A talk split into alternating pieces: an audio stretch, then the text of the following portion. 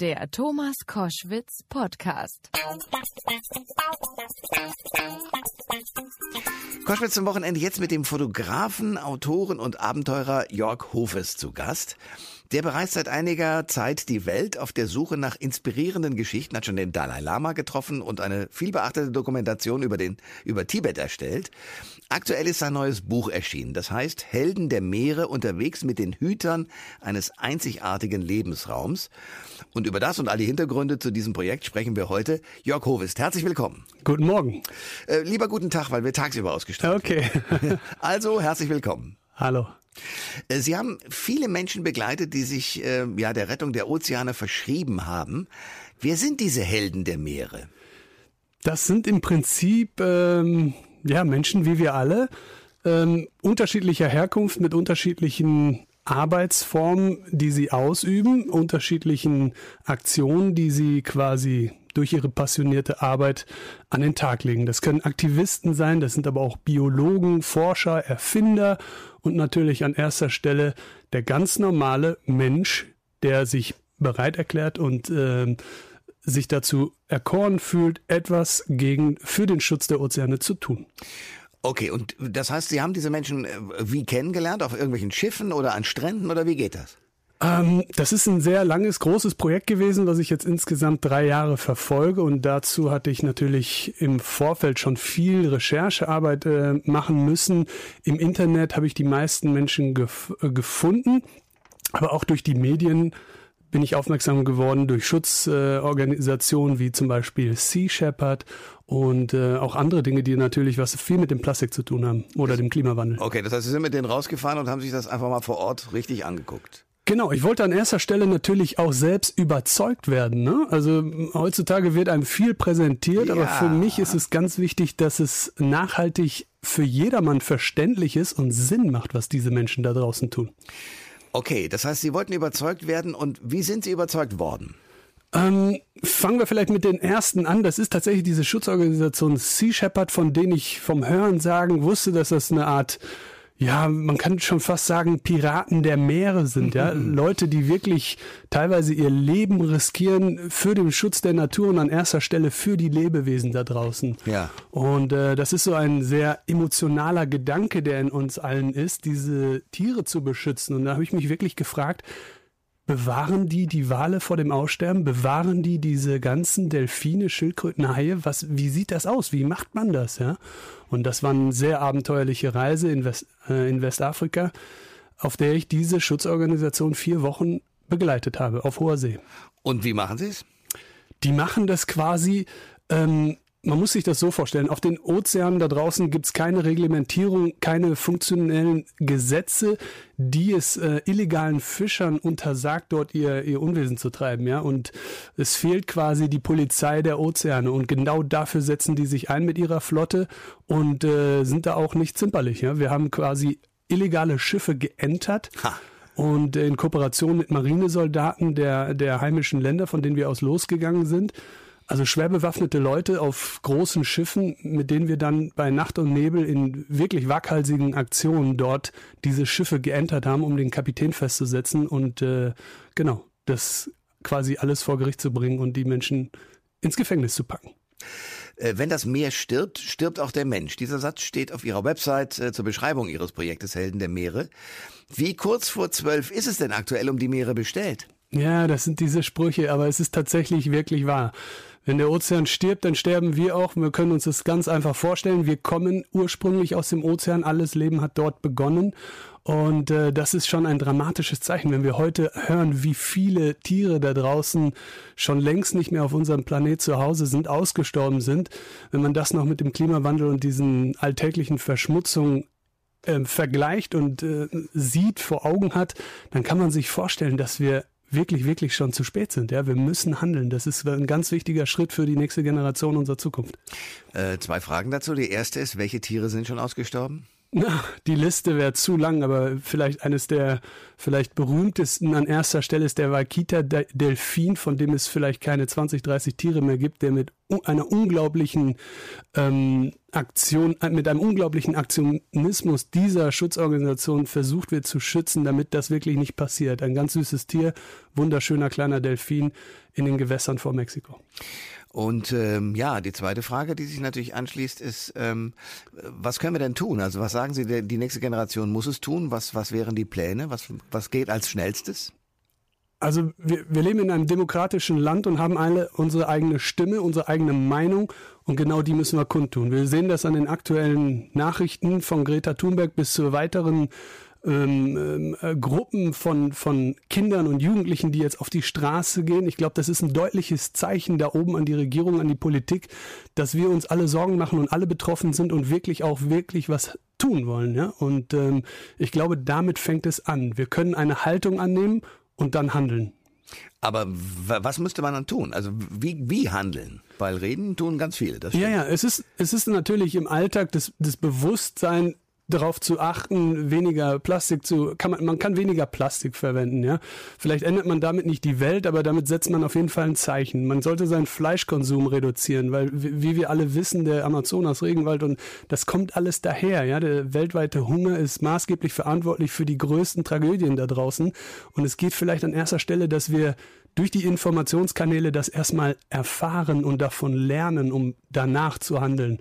Und ich glaube, da sind wir im Moment gut dabei. Und genau diese Stimme, diese Energie, diese Bewegung muss jetzt da oben in der Politik fruchten und in der Regierung ähm, Zeichen setzen. Ja, das ist ganz wichtig. Und dafür tun wir gerade alles und das begrüße ich sehr und finde das sehr gut. Sie waren unterwegs auf ja den Meeren dieser Welt, um den, den Helden der Meere zuzuschauen, wie sie sozusagen diesen einzigartigen Lebensraum behüten wollen. Was haben Sie genau gesehen? Haben Sie Tiere gesehen, die sozusagen, es gibt ja so ganz grausige, die in, in irgendwelchen Plastiktüten und ähnlichem richtig äh, festhängen? Haben Sie sowas sehen können? Ja, bedauerlicherweise waren das alltägliche Bilder da draußen auf den Meeren. Also nicht nur von Schildkröten in Geisternetzen oder größere Fische, als auch Haie und Wale, die sich dort verhängen. Aber auch andere äh, Tierarten, wie zum Beispiel Vögel aus der Luft, die äh, durch den äh, Verzehr von Mikroplastik, von Plastikteilen verenden am Strand, Kadaver von Robben. Das ist ein alltägliches Bild da draußen und das findet der ein oder andere Tourist sogar im Urlaub. Und das ist schrecklich. Ich kann das gar nicht mehr länger mit ansehen. Ne? Ähm, wenn man sowas sieht, also was, was wäre als Normalbürger, der jetzt nicht wie Sie daraus ein Projekt gemacht hat, dankenswerterweise, sondern man ist an einem Strand im Urlaub, was kann man denn tun? Also ist man hilflos davor oder gibt es Lösungen? Äh, es gibt viele Lösungen da draußen. Vielleicht äh, ist der erste Anfang von all dem, weil wir gerade schon über Touristen sprechen, einen, einen nachhaltigen grünen Tourismus zu betreiben oder aufzusuchen, ein Ekotourismus-Resort zu besuchen von äh, Unternehmen und, und Resorts, Hotelketten, die wirklich nachhaltig dort dem Umweltschutz zugute Dinge machen, die auch dem Meer am Ende zugutekommen. Das finde ich ein gutes Zeichen und ähm, so wie meine Erfahrungen sind, sind es auch meistens die schöneren Resorts. Ähm, die Klimadiskussion, wir haben sie ja im Grunde genommen jetzt auch schon in der Sendung, ist ja in vollem Gange. Ähm, von der Plastikverschmutzung hat jeder schon was gehört und wir haben sie auch gerade schon besprochen. Aber welche Probleme gibt es noch? Also an erster Stelle vielleicht der allergravierendste, das allergravierendste Problem ist der Klimawandel. Die, der Temperaturanstieg in den Meeren verursacht einen immensen Schaden, den nicht jeder unbedingt ähm, vor Augen hat oder erfährt, solange er nicht als Taucher oder als Meeresbiologe unterwegs ist. Aber dieser irreparable Schaden in den Meeren wird eine Konsequenz nach sich ziehen, von der wir nicht wissen, wie sie ausgeht. Und das ist ein äh, im Vergleich ist hierzu die, die Uhrzeit schon viel zu spät, ja. Also da sind wir schon weit nach 12 Uhr, wenn man sich vorstellt, dass über den ähm, über den ganzen globalen Äquatoriallinien die ganzen Riffe schon abgestorben sind. Ja.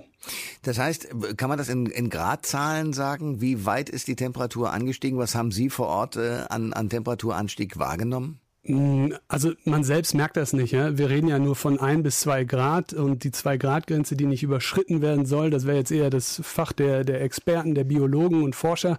Aber das sind gravierende Zahlen, die man an erster Stelle nicht verspürt, aber deutlich unter Wasser sieht. Ja, wir können uns das gar nicht vorstellen, weil wir einen Grad nicht merken.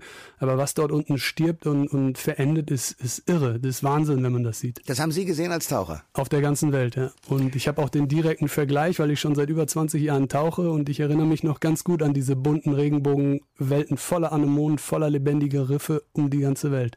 Das ist heute nicht mehr so. Da muss man sehr weit reisen und gegebenenfalls nur noch Naturschutzgebiete aufsuchen, um sowas noch zu erleben. Das ist also, schrecklich. Also wo war es vor 20 Jahren noch zu sehen und wo ist es heute nicht mehr zu sehen?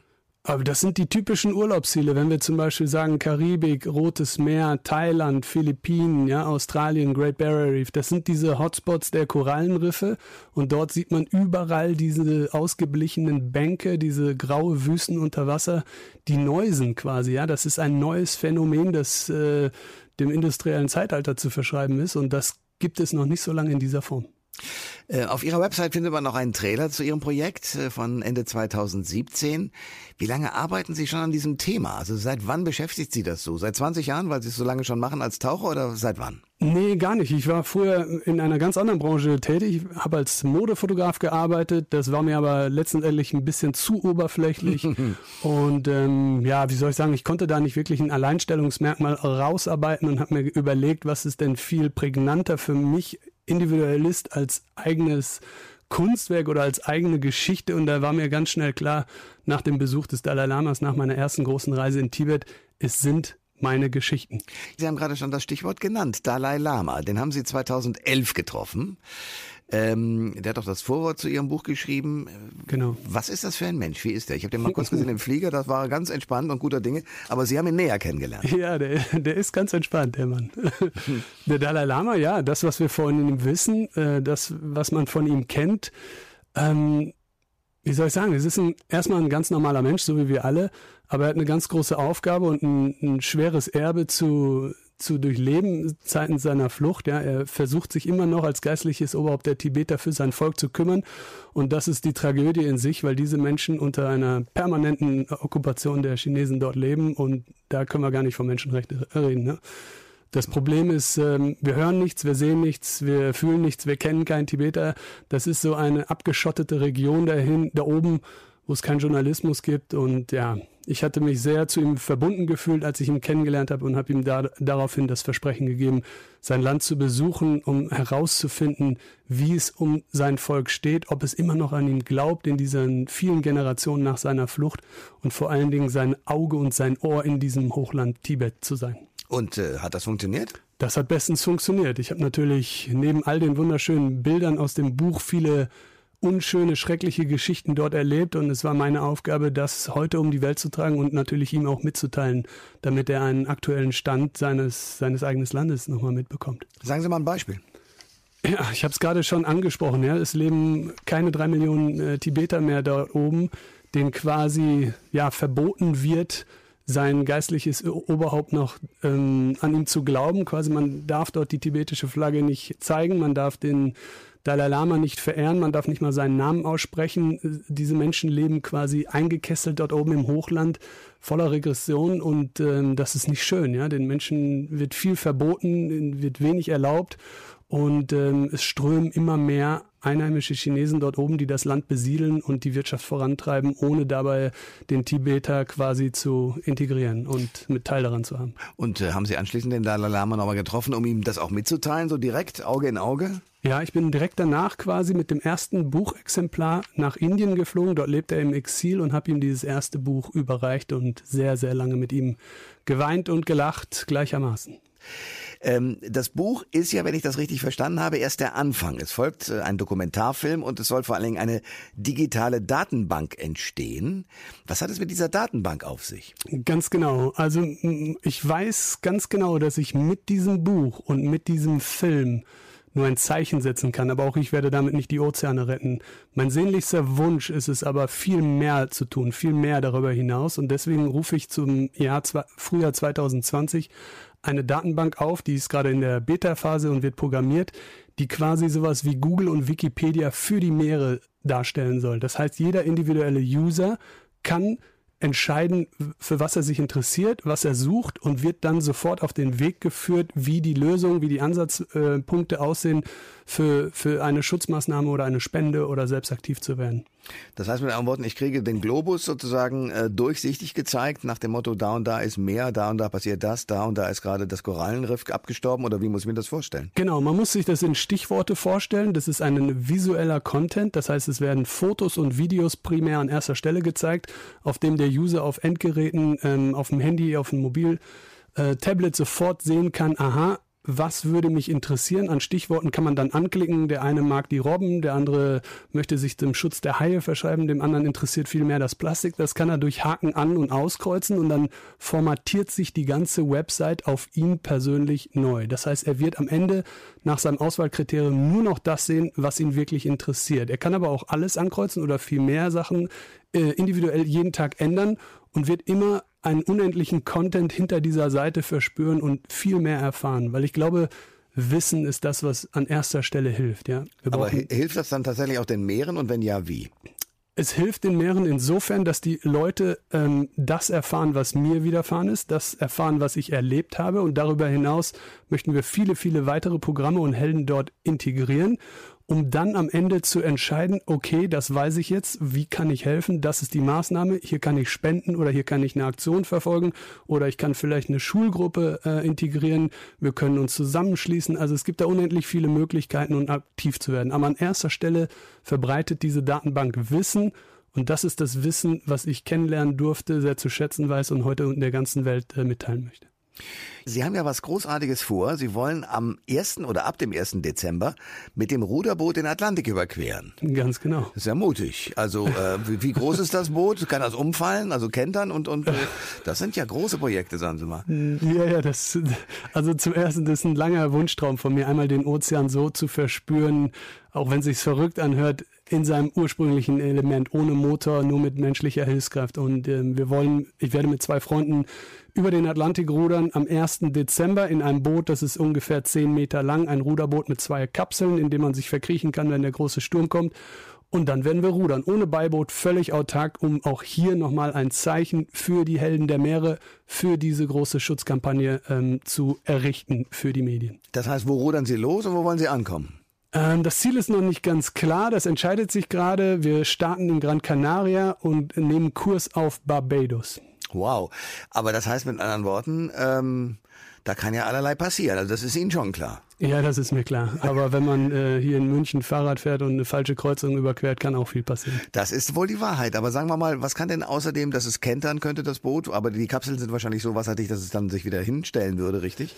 Aber was kann noch passieren? So die, so die Theorie. Es ist ja. ein Selbstaufrichterboot mit einem schweren Ballast im Kiel. Das heißt, es kann durchrollen aber wir sind auf dem Oberdeck permanent überspült und an Sicherheitsleinen auf den Rudersitzen angeleint.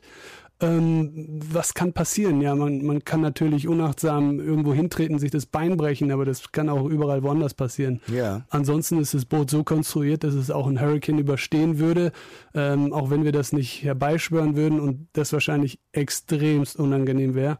Aber wir haben alle sicherheitsrelevanten äh, Teile mit an Bord, um auch da durchzugehen, ja. Und äh, wir rechnen mit schweren Segern. Äh, also kein Beiboot, aber äh, trainieren Sie vorher ja wahrscheinlich, oder? Ja, wir trainieren jeden Tag. Ich komme gerade vom Training. Ich okay. habe riesen Schwielen an den Händen und ja. das Boot liegt hier in Bayern am See. Da verbringen wir fast jedes Wochenende, um hier weiter konform mit der Technik zu werden. Okay, und was glauben Sie, wie lange wird die Reise dauern? Oh, auch das sind nur Vermutungen. Wir rechnen ungefähr mit 50 bis 60 Tagen ähm, für diese Reise. Drei Mann, ein Boot und 60 Tage rudern. Genau, zwei rudern, einer macht Kaffee. Das ist eine gute Idee. Als letztes, das will ich wissen von Ihnen, was kann jeder Einzelne mal, unabhängig von der Datenbank und all dem, was kann jeder Einzelne in seinem Alltag tun, also wenn er arbeiten gehen muss, nicht Urlaub hat, gar nichts, um den Meeren zu helfen?